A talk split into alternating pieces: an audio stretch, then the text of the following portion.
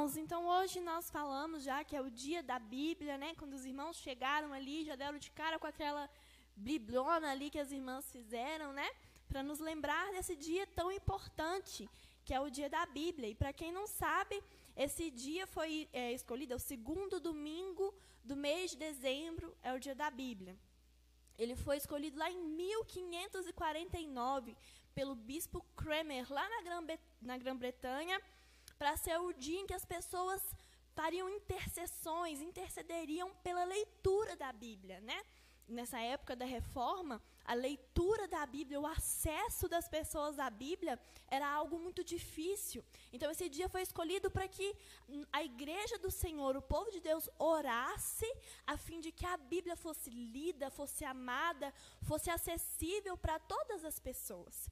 E no Brasil, esse dia, ele foi publicamente comemorado, ele já era comemorado pela igreja né, em, em, desde 1850, mais ou menos, quando os primeiros protestantes chegaram no Brasil, mas ele foi só publicamente comemorado no Brasil é, em 1948, quando foi fundada a Sociedade Bíblica do Brasil, né, que é a sociedade é, responsável por publicar, distribuir, traduzir o texto bíblico e torná-lo acessível a nós.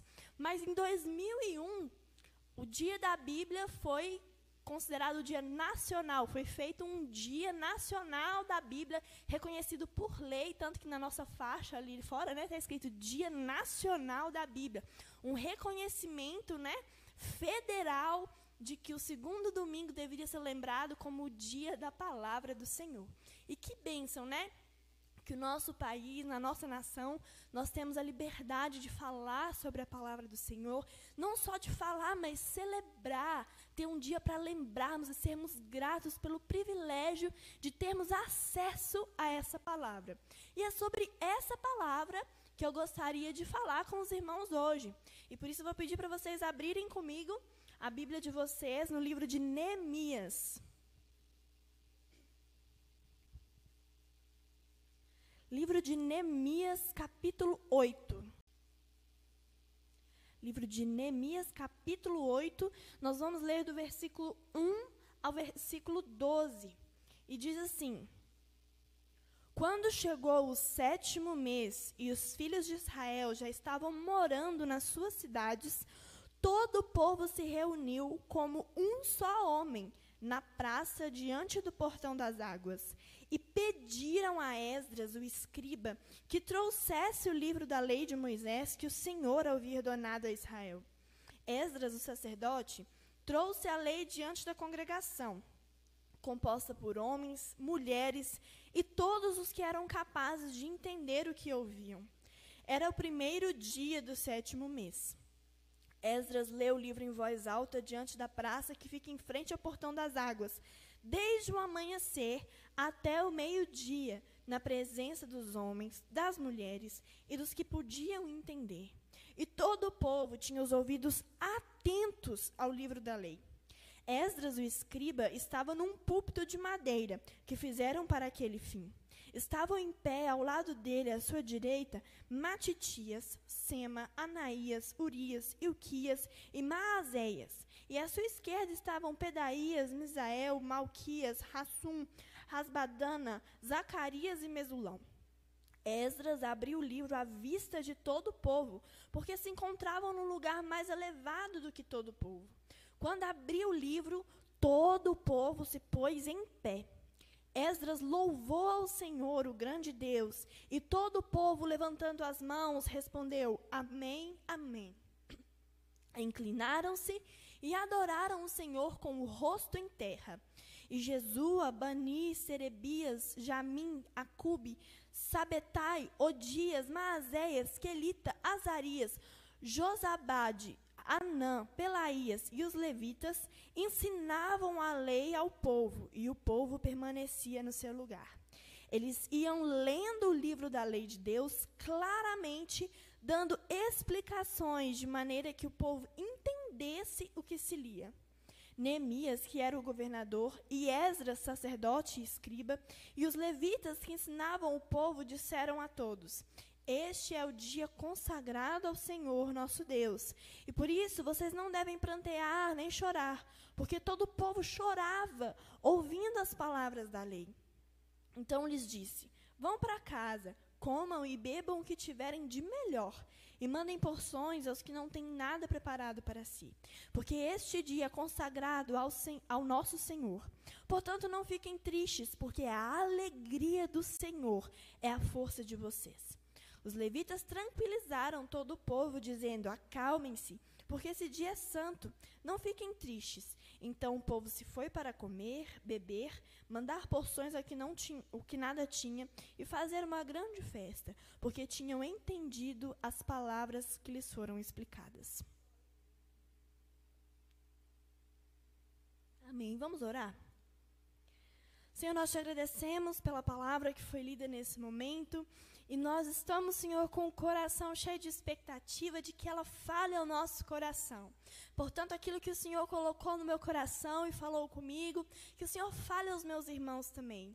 Que por Sua misericórdia, meu Pai, nessa manhã, nós ouçamos a Sua voz e nós desejemos, Senhor, a Sua palavra, mais que o ouro e mais que a prata. É isso que nós te pedimos no nome do Senhor Jesus. Amém. Então, meus irmãos, texto é esse que nós lemos, né? Um texto conhecido, né, principalmente por esse versículo que fala que a alegria do Senhor é a nossa força, mas às vezes nós pouco conhecemos do contexto que está inserido esse versículo sobre alegria, sobre força, sobre celebração. E é um contexto em que as pessoas se encontraram com o livro mais importante da história da humanidade, que é a palavra do Senhor. E o que está acontecendo aqui, né, nesse, nesse livro de Neemias? Nós estamos estudando os profetas, né? Tem um tempo já que nós estamos vendo os profetas profetizarem contra Israel, profetizarem contra Judá, falando que se eles não se arrependessem, o Senhor enviaria juízo, o Senhor enviaria castigo e eles seriam exilados, retirados da terra da promessa e levados para longe. E foi justamente isso que aconteceu. O povo não se converteu dos seus maus caminhos e foram exilados passaram, né, a tribo do norte, o povo do norte foi levado cativo pela Síria e foi disperso, né, e foi misturado a sua nação e tudo, mas Judá foi levado para a Babilônia e ficou lá cativo 70 anos. E depois de 70 anos, o povo voltou. O Senhor conduziu com mão forte Esdras, Neemias e tantos homens e mulheres de volta à sua terra e quando eles voltaram, muita coisa tinha se perdido. A gente conhece a história que eles tiveram que reconstruir toda a cidade de Jerusalém, os muros, a cidade estava toda destruída, o templo estava destruído, muita coisa da sua identidade estava destruído. Por exemplo, o povo não sabia mais falar hebraico, não falava mais a sua própria língua. Eles perderam isso, que é uma coisa tão importante para a identidade de uma nação. Imagina, a gente é levado aqui do Brasil, vai embora para outra nação e quando a gente volta para o Brasil, a gente não sabe mais falar português. E as nossas obras, as no a nossa literatura, tudo que a gente é, que é importante para o nosso país está em português e a gente não consegue mais ler, a gente não consegue entender mais a nossa própria língua. Era isso que estava acontecendo com o povo de Israel. Eles estavam voltando, recuperando as suas tradições, recuperando também a sua religião que nessa época estava totalmente defasada, com o templo destruído, o povo não mais conhecia as escrituras, mas o Senhor estava conduzindo aquele povo a retomar aquilo que o Senhor tinha dado para eles. E uma das coisas mais importantes na verdade, a coisa mais importante para que eles recuperassem a identidade deles, para que eles recuperassem a sua ligação com Deus, a aliança com Deus, era o conhecimento das Escrituras Sagradas. E é isso que está acontecendo nesse capítulo 8. Esdras pega o livro, Neemias e Esdras pegam esse livro e vão ler diante do povo, porque o povo pediu. O povo estava ansioso para conhecer a palavra do Senhor, para ouvir a palavra do Senhor, porque até aquele momento eles não conheciam a palavra, eles sabiam que existia um livro, a lei de Moisés, que o Senhor tinha dado àquele povo, era um presente para aquele povo, mas eles não conheciam. Só que eles estavam ansiosos, com o coração, coração cheio de expectativa, para conhecer essa palavra. E é sobre isso que eu quero falar. No dia da Bíblia, eu não quero falar sobre o quão importante é a Bíblia, porque a gente sabe disso. O que a Bíblia é para nós, a gente também sabe.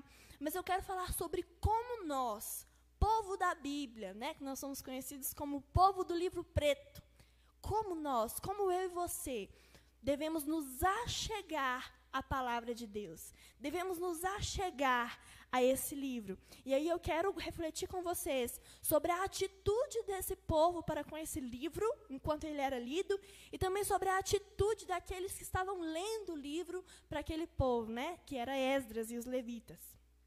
E a primeira coisa que eu gostaria de falar com os irmãos é que a Bíblia é um livro que deve ser lido em unidade. E nós vemos isso no versículo 1 e 2, quando ele diz que quando chegou o sétimo mês e os filhos de Israel já estavam morando nas suas cidades, todo o povo se reuniu como um só homem na praça diante do portão das águas e pediram a Esdras, o escriba, que trouxesse o livro da lei de Moisés que o Senhor havia ordenado a Israel. E aqui diz que ele leu esse livro diante de todos os homens, mulheres e todos aqueles que podiam entender. Então, desde a criança mais pequena que conseguia entender o que estava sendo lido, até o idoso, a mulher, o jovem, o homem, qualquer pessoa que fosse capaz de compreender as palavras que estavam lendo ali, estavam naquele lugar. E o interessante desse versículo é que ele fala que todo o povo se reuniu como um só homem. Portanto, o que eu quero falar com vocês a partir desse texto é que a palavra do Senhor, sim, ela deve ser lida lá no seu íntimo, no seu quarto, no seu devocional com o Senhor, no seu momento com o Senhor, mas ela também precisa e deve ser lida em comunidade. Lida com esses irmãos que estão do seu lado. A Bíblia é o livro que nos traz identidade. Como eu falei, nós somos conhecidos antigamente mais, né? Porque a gente vinha para a igreja, colocava a Bíblia de braço do braço e todo mundo sabia que lá ia um crente. Hoje em dia a gente traz no celular, a gente esquece a Bíblia, o outro perde a Bíblia aqui, né? E a gente não é mais conhecido tanto assim como o povo da Bíblia. Mas a nossa identidade enquanto povo, enquanto igreja, precisa estar atrelada à Bíblia, precisa estar atrelada à palavra de Deus, porque ela é quem diz quem nós somos enquanto povo, porque ela que diz que a pessoa que está do seu lado aí não é só mais um indivíduo descolado da sociedade que você encontrou por acaso nesse lugar, mas ele é seu irmão. Portanto, a palavra de Deus deve ser lida em unidade, porque ela nos diz que nós somos um. Ela diz que todo esse povo aqui não é apenas um povo, mas também nós somos um. Nós somos um corpo. Nós somos como um só homem. E como um só homem, o nosso desejo deve ser conhecer a palavra de Deus. Como foi desse povo aqui? Portanto, é importante você não só ler a sua Bíblia sozinho em casa, mas ler a sua Bíblia, aprender a sua Bíblia, aprender a palavra de Deus com os seus irmãos. Porque às vezes eu leio um texto e Deus fala algo no meu coração que eu posso compartilhar com os meus irmãos e edificar a vida deles. E talvez se eu tivesse sozinha lá, eu nunca ia perceber isso. Talvez o que a Brendinha leu desse texto aqui e entendeu seja diferente, seja uma coisa nova que Deus nunca falaria ao meu coração, mas falou no coração dela, falou no coração da Ágata. Portanto, aquilo que o Senhor aplica em nossas vidas deve ser compartilhado em unidade, em comunidade. Mas a Bíblia também precisa ser lida com atenção. E no versículo 3 diz assim: Esdras leu o livro em voz alta diante da praça que fica em frente ao portão das águas, desde o amanhecer até o meio-dia, na presença dos homens, das mulheres e dos que podiam entender. E todo o povo tinha os ouvidos atentos ao livro da lei.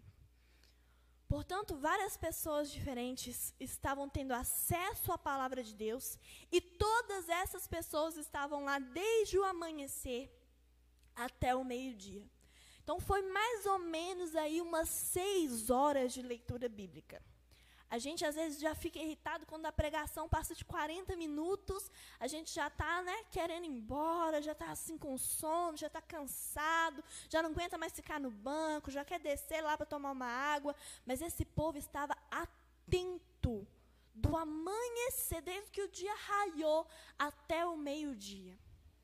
Imagina você com uma multidão lá no meio de uma praça, não era um lugar confortável, igual você está aí sentadinho, no lugar coberto assim do sol. Eles estavam lá no sol, lá da, da Jordânia, lá de Israel, ouvindo a palavra do Senhor e estavam atentos, estavam ansiosos para ouvir a palavra do Senhor.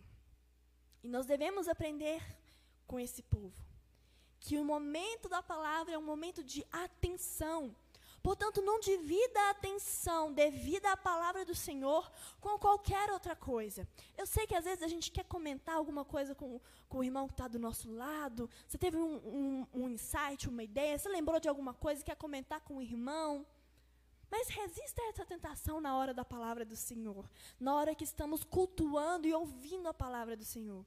Eu sei que às vezes você esqueceu de ir no banheiro, né, daquela vontade de ir no banheiro na hora do culto. Mas faça o máximo para não dividir a sua atenção com nada que esteja acontecendo aqui ao redor que não seja a aprendizagem da palavra de Deus. Eu sei que a gente já perdeu o costume de trazer a Bíblia física, e que às vezes é muito mais fácil a gente abrir a Bíblia no celular, mas aí é só chegar uma notificação lá de WhatsApp para nossa atenção já ir por água abaixo, a gente querer abrir lá a notificação, ver o que está acontecendo.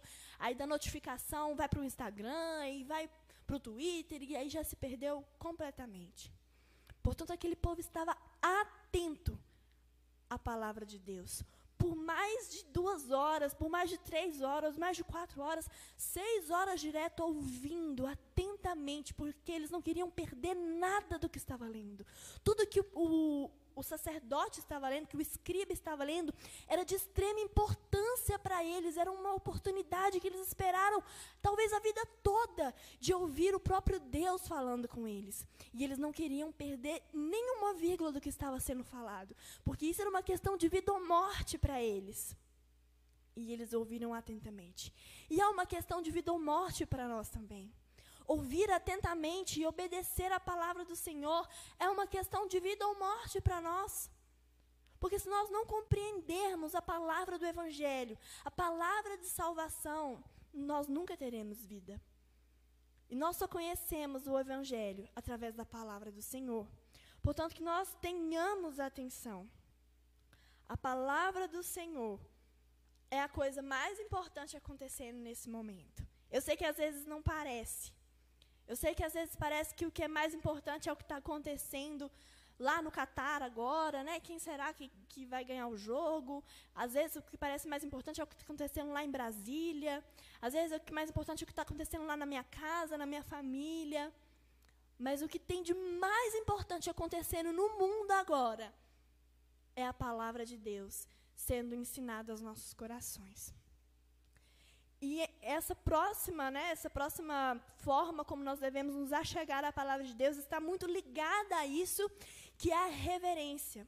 Nós devemos nos achegar à palavra de Deus com reverência. E o capítulo 4, o versículo 4 e 5 falam isso para nós. Porque aquele povo, enquanto o escriba estava num púlpito de madeira que fizeram para aquele fim, estavam em pé do lado dele, à sua direita, várias pessoas aqui descritas, e a palavra diz que quando Esdras abriu, versículo 5, o livro à vista de todo o povo, porque se encontrava no lugar mais elevado do que todo o povo, quando abriu o livro, todo o povo se pôs em pé. E esse é um costume, na nossa igreja a gente não, não tem esse costume, né?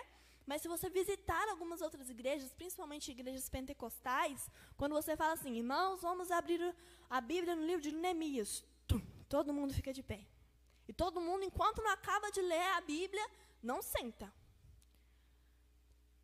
Isso demonstra uma reverência à palavra de Deus. Como se o próprio Deus estivesse ali e abrisse a sua boca e falasse com aquele povo.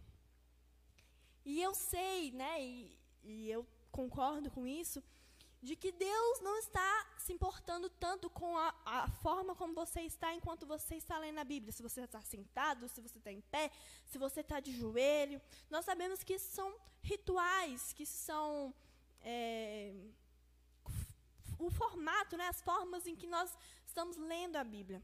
Mas o Senhor está, sim, muito interessado em como está o seu coração no momento dessa leitura. Porque um coração que é reverente à palavra de Deus, um coração que é temente ao Senhor, que sabe que o Deus, Criador de toda a terra, está falando conosco, e se nós cremos que isso aqui é a palavra de Deus, e que Deus fala quando nós estamos lendo essa palavra, nós não devemos ter outra atitude a não ser ser tementes e reverentes a essa palavra quando ela é lida, quando ela é aberta, quando ela é ensinada, quando ela é explicada. E é por isso né, que nós temos lutado tanto, principalmente o Abel, para que se você chegou atrasado no culto e nós estamos lendo a palavra do Senhor, não entre de qualquer jeito, não, não entre aqui cumprimentando as pessoas, né, fazendo bagunça, tirando a atenção das pessoas, como se você estivesse entrando em qualquer lugar, em qualquer momento, porque esse momento é um momento de reverência. Deus está falando com o seu povo. A palavra do Senhor está sendo lida. E nós vivemos numa época de muita liberdade, nós não queremos ter reverência a nada, né? Eu fico vendo a gente na Copa, né, nós cantamos os hinos, né, do, dos países e como é diferente de alguns anos atrás, uns 30, uns 40 anos atrás, em que quando se cantava o hino nacional, as pessoas eram reverentes. Hoje a gente faz tanta algazarra com o hino, né? E o que dirá que a gente faz com a palavra de Deus? Como a gente tem lido a palavra de Deus no nosso devocional? Será que nós tratamos a palavra de Deus com o devido respeito no nosso devocional diário? Será que nós tratamos a palavra de Deus com o devido respeito no nosso culto público? Ou será que nós lemos de qualquer jeito, quando nós fazemos aquela leitura conjunta, né? Será que os irmãos estão lendo e eu estou boiando, estou olhando para o lado, não quero ler porque estou com preguiça? Como eu tenho tratado a palavra de Deus? Será que eu tenho tratado com reverência? Porque se eu não tenho tratado com reverência, talvez eu não creia que essa palavra é realmente a palavra de Deus. Porque se eu creio que o próprio Deus, Criador dos céus e da terra, está falando comigo, e eu não sou temente a essa palavra, talvez eu não creia que essa é a palavra de Deus. Portanto, esse povo, essa leitura deles em pé, seis horas em pé, ouvindo aquela palavra, claro que você não precisa ficar aqui em pé durante todo o tempo da pregação. Mas um coração reverente, ele transborda em reverência. E as suas atitudes refletem a reverência e o temor o respeito que há no seu coração pela palavra de Deus. E no próximo versículo, versículo 6, fala que enquanto Esdras lia essa palavra, ele bendizia o Senhor. Versículo 6 diz assim: Esdras louvou o Senhor, o grande Deus. E todo o povo, levantando as mãos, respondeu: Amém, Amém. Esse louvor ao Senhor aqui indica uma oração de louvor, né? Principalmente por todo o ritual que se segue aqui, o povo levanta as mãos e responde amém, amém. Então essa prática era feita durante as orações. Nós ainda hoje, quando oramos, no final nós dizemos amém, que é uma forma que nós demonstramos que nós concordamos com isso que está sendo dito e também queremos que isso se aplique na nossa vida. Portanto, Esdras, ele se achega diante da palavra do Senhor, assim que ele abre a palavra do Senhor, a primeira coisa que ele faz é orar. Orar louvando ao Senhor. E quando nós nos achegamos a esse livro, a nossa atitude também deve ser uma atitude de oração. Portanto, quando você for ler a sua Bíblia, seja na sua casa, seja aqui na igreja com os irmãos, nós devemos orar ao Senhor. Orar ao Senhor agradecendo porque nós temos acesso a essa palavra. Orar ao Senhor agradecendo porque Ele se importou em falar conosco, que nós temos o registro das Suas palavras. Orar ao Senhor louvando Ele porque a Sua palavra é maravilhosa, é poderosa. Orar também para que Ele abra os nossos olhos e nós consigamos compreender, porque sem o auxílio do Senhor, sem o Espírito Santo de Deus, nós não conseguimos compreender essas Escrituras. E isso foi a atitude de Esdras diante dessa palavra. Quando nós lemos a Bíblia, nós descobrimos que estamos diante de um Deus que não somente fala conosco, mas permite que falemos a Ele. Portanto, a Bíblia, ela não é só Deus querendo falar com você e você não tem o direito de falar nada. Mas a própria palavra do Senhor nos chama para perto dele para que nós possamos falar com Ele. Então a Bíblia é um convite para um diálogo, é um convite para uma conversa. Antes de ler, você ora, e depois de ler, você ora também, agradecendo ao Senhor por aquilo que você leu, pedindo a Ele que aplique isso que você leu na sua vida. Portanto, que nós nos acheguemos ao Senhor, a palavra do Senhor, em oração. Uma oração crendo que Deus está ouvindo e que, mediante a Sua palavra, Ele irá nos responder. E no mesmo versículo, versículo 6, diz que o povo, depois de responder amém, amém, inclinaram-se e adoraram o Senhor com o rosto em terra. Ler a palavra do Senhor nos faz conhecer tanto a Deus como a nós mesmos. Nós acabamos de cantar um hino lindo sobre a palavra do Senhor, e ela, o hino diz que a Bíblia é como um espelho que mostra o quanto é mal o meu coração. Mostra como eu sou pequeno diante de um Deus que é tão grande. Nos mostra um Deus que, com o poder da Sua palavra, disse: haja luz e houve luz. Que criou os céus e a terra. Que formou o homem do pó. Também mostra um Deus que se compadece desse homem que pecou, em que encarnou, que viveu nessa terra, fez tantos milagres, que morreu, mas que ressuscitou. Que Deus grandioso, que Deus maravilhoso. Quantas histórias nós lemos a respeito desse Deus. Quantos atributos nós podemos conhecer desse Deus mediante a palavra. E se conhecer isso tudo, e conhecer você mesmo, quem você é diante desse Deus, não te leva a adorar, eu não sei o que mais poderia você levar você a adorar. Se essa palavra não te leva a se colocar de joelhos, em humildade perante o Senhor, adorando a Ele por quem Ele é, pelos seus feitos poderosos. Nada mais vai te levar a adorar esse Deus. E se você adora sem conhecer esse Deus, a sua adoração é uma adoração empobrecida, é uma adoração ruim. Às vezes até uma adoração falsa, porque você está adorando aquilo que você não conhece. Portanto, nós temos batido nessa tecla. O pastor Abel sempre fala que quanto mais você conhecer a Deus, melhor você vai adorá-lo. E se você conhece a Deus e não adora, será que você conhece mesmo esse Deus? Eu te convido a se voltar para essa palavra.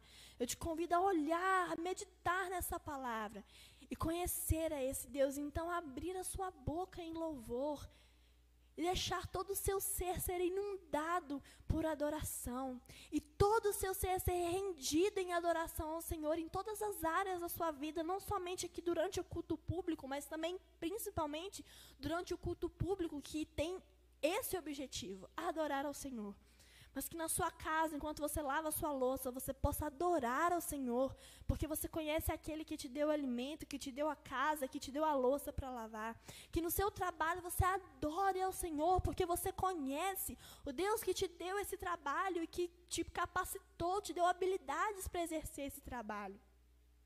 Que na sua escola, na sua faculdade, em todo todo o tempo, você se lembre do Deus que é revelado nas Escrituras e que te convida a adorá-lo por quem Ele é e pelo que Ele faz.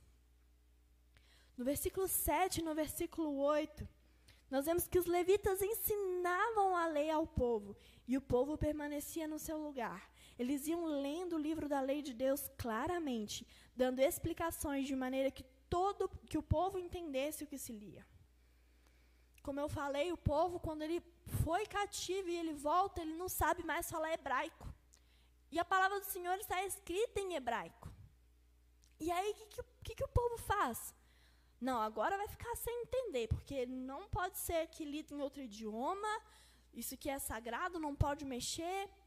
O que, que o povo faz? O que, que os levitas fazem? Na minha tradução não está assim, mas está dando explicações, mas em algumas outras traduções está escrito que os levitas traduziam para o povo. Então o escriba lia em hebraico e os levitas iam fazendo o quê? Iam traduzindo. E traduzindo não é simplesmente trocar uma palavra por outra, né? Fui numa palestra que o Moisés deu sexta-feira numa igreja e ele estava explicando o que, que é a tradução. O que, o que, que envolve a tradução.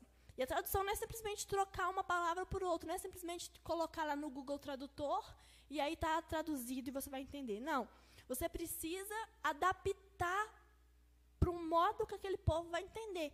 Então, a nossa Bíblia está escrita em português, mas a gente sabe que a Bíblia foi escrita em hebraico. Mas tem algumas expressões, algumas figuras de linguagem, algumas coisas que são usadas lá no hebraico que a gente não vai conseguir entender. Então, o que a gente precisa fazer? Preservar o sentido do texto, mas colocar de uma forma que as pessoas consigam entender. E mais do que isso, às vezes não é suficiente traduzir. Às vezes a gente precisa explicar. E a gente precisa de clareza para ler a Bíblia.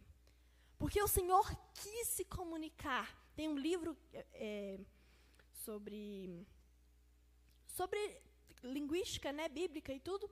E o, o, título do livro é muito interessante, que é E Deus falou na língua dos homens. Se Deus não quisesse que nós entendêssemos o que Ele tem a nos falar, Ele não tinha falado na nossa língua.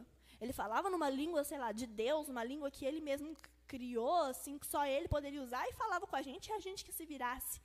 Mas ele falou na nossa língua, na língua dos homens. Ele se importou com que todos entendessem o que ele queria comunicar ao povo, porque ele queria ser próximo do povo.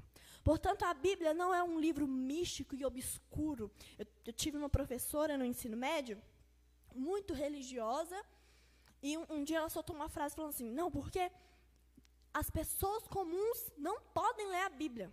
Vocês não podem ler a Bíblia. Quem lê a Bíblia é o padre, é o sacerdote. E aí ele explica para a gente o que, que dizer. Mas você e eu, a gente não pode entender a Bíblia. Como se a gente lesse a Bíblia e entendesse fosse um pecado, um sacrilégio. Porque a Bíblia é um, um livro obscuro, um livro místico, um livro assim. Mas isso não é verdade. O Senhor, ele quis ser claro, ele quis ser conhecido por todos. Mas claro que a Bíblia tem as suas dificuldades, afinal é um livro antiquíssimo, um livro de, sei lá, foi escrito em, um período de 1.400 anos, tem mais de 4 mil anos que a Bíblia começou a ser escrita, numa cultura totalmente diferente da nossa, numa língua diferente da nossa. Mas o que nós devemos fazer? Nos contentar? Ah, não, a Bíblia é muito difícil mesmo, então eu não vou entender nada. Então deixa para lá, não vou nem me esforçar. Não, aquele povo se esforçou por conhecer, desejou conhecer, e os levitas se esforçaram tanto para traduzir quanto para explicar o que aquelas palavras queriam dizer. E essa deve ser a no nossa atitude. Nós devemos ir, a, ir à Bíblia não somente ler por uma obrigação ou porque é isso que nós devemos fazer, mas nós devemos ler a Bíblia a fim de entendê-la, de compreendê-la. E se eu não entendo, que, que eu preciso fazer? Procurar alguém que entende. Procurar um material que possa me, me apoiar. Procurar o meu pastor, o meu professor de EBD. E por isso nós precisamos valorizar o estudo da palavra de Deus. Os cultos mais vazios, as reuniões mais vazias que nós temos são as reuniões de ensino. Nosso culto de quinta-feira, a EBD, às vezes, a classe tem bem menos pessoas do que poderia ter. Porque nós não valorizamos compreender a palavra de Deus. Mas nós precisamos compreender essa palavra. Nós precisamos nos esforçar para compreender essa palavra. E não só para compreendê-la, mas para torná-la compreensível a outras pessoas. Portanto, se Deus tem me capacitado, tem me habilitado e tem me ajudado a compreender a Sua palavra, é meu dever, como filho de Deus, como igreja do Senhor, torná-la compreensível a outros também, ensiná-la a outros também. E é, é muito engraçado que o Moisés estava contando que o avô dele não, não sabia ler direito. E ele se converteu já velho. O avô dele tem 88 anos. E quando ele já se converteu, ele já era velhinho. Então, quando ele começou a ler a Bíblia, ele tinha muita dificuldade. E aí tem, uma, tem umas versões né, da, da, da Bíblia que são mais fáceis para esse público. Por isso que a gente, graças a Deus, no Brasil, tem tantas versões de Bíblia. Desde a mais difícil para aquela pessoa que já está né, habituada, já entende melhor, já compreende melhor, até para aquela pessoa que está começando a ler agora, uma criança, um velhinho, né, que se converteu agora, não entende muita coisa. Então nós temos várias versões. E aí o avô dele começou a ler. E a cada versículo que ele lia e que ele entendia, ele chorava. Isso que aconteceu com esse povo também. Porque esse povo nunca tinha ouvido a palavra de Deus, ainda mais a palavra de Deus na sua língua, de uma forma que eles pudessem entender. E aí o versículo 9 diz assim: Neemias, que era o governador, e Esdras, sacerdote escriba, e os levitas que ensinavam o povo, disseram a todos: Este dia é consagrado ao Senhor nosso Deus. E por isso vocês não devem prantear nem chorar, porque todo o povo chorava ouvindo as palavras da lei. O povo entendeu a palavra do Senhor. E quando eles entenderam a palavra do Senhor, eles perceberam: Meu Deus, a gente fez tudo errado. Nossos pais fizeram tudo errado. Desobedeceram a palavra do Senhor. O Senhor falou A, eles fizeram B. O Senhor falou arrepende e não arrependeram. O Senhor falou não vai por aqui e eles foram. E o Senhor falou que ia castigar e castigou. E olha o que, que a gente colheu: uma cidade destruída, uma nação destruída, o templo destruído. A gente nem consegue mais ler nosso próprio livro. E o povo chorou porque entendeu a palavra do Senhor. O povo se comoveu. O povo ficou diante do seu pecado, porque é isso que a palavra do Senhor faz conosco. Né? Ela nos mostra um espelho e mostra o quanto é mal o nosso coração, o quanto nós nos rebelamos, o quanto nós nos afastamos do Senhor. E isso precisa gerar uma tristeza no nosso coração. Isso precisa gerar arrependimento. Se a palavra do Senhor não toca mais no seu coração, se você lê essa palavra, se você está diante dessa palavra e ela não comove mais o seu coração, ela não mostra mais para você o quão terrível é o seu coração, o quão pecaminoso você é, você não está compreendendo essa palavra. Você não está entendendo essa palavra. Porque ela tem esse poder de penetrar o nosso coração e de revelar os nossos maus desígnios, os nossos maus pensamentos, os nossos desejos ruins, as nossas atitudes e intenções ruins. E aquele povo chorou. E eles sentiram aquela tristeza, aquela comoção sobre o pecado deles. E essa tristeza não foi sem frutos. Não foi um mero remorso não foi uma tristeza passageira. Neemias repreendeu aquele povo porque ele entendeu que aquele dia não era para isso, que aquele dia era de festa. A gente vai falar um pouco sobre isso mais adiante. Mas essa tristeza, ela não foi desperdiçada. Pelo contrário, eles produziram frutos dignos de arrependimento, porque no capítulo 9, a gente vê, você pode ler na sua casa depois, o arrependimento é a confissão de pecados. E eles fizeram jejuns e se arrependeram dos seus maus caminhos e viveram um verdadeiro avivamento, porque mudaram o seu modo de viver. Mudaram o seu modo de adorar a Deus. Se comprometeram com a aliança do Senhor em obedecer a sua voz. E isso transformou a religião judaica para sempre. Até hoje eles colhem frutos do que foi esse avivamento de Esdras e Neemias. Portanto, nós precisamos nos arrepender diante dessa palavra. Precisamos nos achegar à palavra com arrependimento. Porque é isso que a palavra quer provocar em nós. Mas essa palavra é a mesma palavra que, que fere, mas que também cura. E é isso que Neemias está falando para o povo: olha, eu sei, eu sei que o povo pecou. Eu sei que a gente fez tudo errado. Eu sei que nós somos julgados e castigados. Mas o dia de hoje não é para a gente chorar e lamentar. A gente vai fazer isso depois. A gente vai fazer isso depois, vai se arrepender, vai chorar, vai lamentar, vai confessar os nossos pecados, vai se arrepender. Mas hoje o dia é de alegria, porque nós voltamos à palavra do Senhor. Nós lemos e entendemos a palavra do Senhor. E, portanto, nós precisamos nos achegar a essa palavra com alegria. Às vezes nós paramos só na parte da tristeza, né? a gente fica se lamentando, a gente olha para a palavra e vê o quanto a gente é indigno da graça e do amor do Senhor, e a gente vê que a gente realmente é merecedor do castigo, mas a gente se esquece de chegar diante da palavra do Senhor com alegria. Porque ler a palavra de Deus não nos mostra apenas o seu justo juízo contra os nossos pecados, mas também a fidelidade das suas promessas. E era essa fidelidade que o povo de Israel estava colhendo naquele dia. Porque o Senhor prometeu, sim, que julgaria o seu povo, que levaria cativo. Mas ele prometeu também que os traria de volta com amor, como a filhos. Ele os chamaria novamente, os conduziria com a sua mão. E foi isso que o Senhor fez. E quando nós olhamos para a palavra de Deus, nós podemos nos achegar com alegria, sabendo que Ele cumpriu tantas promessas. Sabendo que Ele cumpriu promessas ao povo de Israel, tirou o povo do Egito com mão poderosa, sustentou aquele povo no Egito.